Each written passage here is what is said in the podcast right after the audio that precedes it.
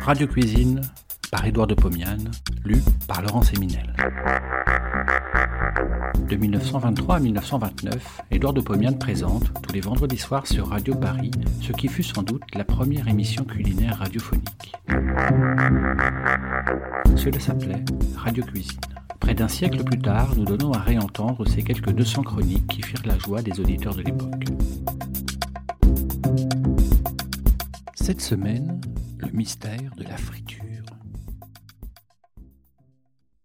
En faisant frire un aliment en pleine graisse, on cherche à obtenir, premièrement, sa cuisson, deuxièmement, une consistance spéciale, très bien définie par son nom, une consistance croquante. Cette consistance croustillante, nous ne l'obtiendrons jamais au cours d'une cuisson à l'eau. Et ceci parce que l'eau imprègne, amollit les aliments et que la température maximum qu'elle peut atteindre à la pression atmosphérique est de 100 degrés, température humide, insuffisante pour dessécher l'aliment. La graisse, au contraire, peut être chauffée à une température variant entre 130 et 200 degrés, suivant la nature de la graisse employée. Au cours du chauffage dans cette graisse, les albumines des aliments se coagulent, l'amidon se transforme et les sucres caramélisent. Ces différentes transformations sont la cause de la consistance croquante. Ceci étant posé, étudions ce qui se passe quand nous faisons frire des pommes de terre, par exemple. Je pose sur le feu une bassine contenant de la graisse de rognon de bœuf. La graisse fond. J'y trempe un thermomètre. Je constate que la température monte à 120, 130, 150 degrés. Puis-je la laisser monter indéfiniment? Non, car à un moment donné, je ressens une sensation désagréable dans la gorge et les yeux, je tousse, je larmoie. Ces troubles sont produits par des fumées que j'aperçois au niveau de la surface du bain de friture. Cette émission de fumée est un signe de la décomposition de la graisse en des matières nocives pour les muqueuses. Cette graisse sera aussi mauvaise pour mon estomac que pour ma gorge. Il est donc tout naturel de ne pas chauffer la graisse à une température supérieure à celle de sa décomposition. Au moment de l'apparition des fumées, je mesure la température, je lis 190 degrés Celsius.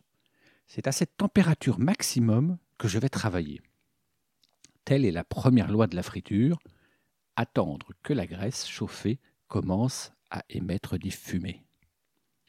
C'est l'instant d'immerger les pommes de terre. Cette immersion refroidit la graisse, elle ne fume plus. Peut-on faire frire entière de grosses pommes de terre? Non, car à cette température élevée, la surface sera rapidement carbonisée, tandis que l'intérieur sera cru. D'où la seconde loi de la friture, ne faire frire que des aliments de petite dimension. Je coupe donc les pommes de terre en tranches épaisses de 3 mm environ. Qu'adviendra-t-il à cette température de 190 degrés si les rondelles de pommes de terre immergées sont mouillées? L'eau qui les enduit sera brusquement vaporisée, elle sera projetée hors de la bassine en entraînant la graisse fumante. C'est une catastrophe. De ce fait, je tire la troisième loi de la friture, ne faire frire que des aliments soigneusement essuyés. Je suis donc les rondelles avec une serviette avant de les immerger dans la graisse.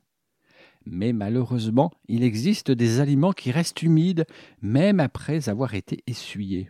Les poissons, par exemple. Il faudra les dessécher par un autre moyen, en les enrobant d'une poudre sèche, la farine par exemple.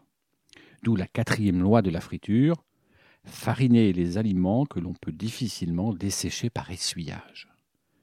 Revenons à nos rondelles de pommes de terre. Elles sont dans la graisse fumante depuis cinq minutes, elles sont cuites. Mais elles restent molles. Pourquoi? Le thermomètre me l'explique. Je le plonge dans la graisse et constate que la température ne monte pas au-dessus de 140 degrés. Pourquoi? Parce que toute la chaleur du foyer est employée à la transformation physique et chimique de la pomme de terre. Que faire? C'est très simple. Je retire les rondelles de la graisse et je continue à chauffer. Rapidement, la température monte à 190 degrés. La graisse se remet à fumer. J'y plonge les rondelles déjà cuites. Presque instantanément, elles se colorent et deviennent croustillantes. D'où la cinquième loi de la friture. Cuire l'aliment dans la graisse fumante jusqu'au moment où il s'écrase sous le doigt. L'enlever de la graisse, immerger l'aliment pour quelques minutes, c'est la friture en deux temps. Je sors les pommes de terre de la graisse et les laisser goûter. Je salaussais le fin, elles sont parfaites. Tels sont les mystères qui se passent dans une bassine de friture. Bon appétit et à la semaine prochaine.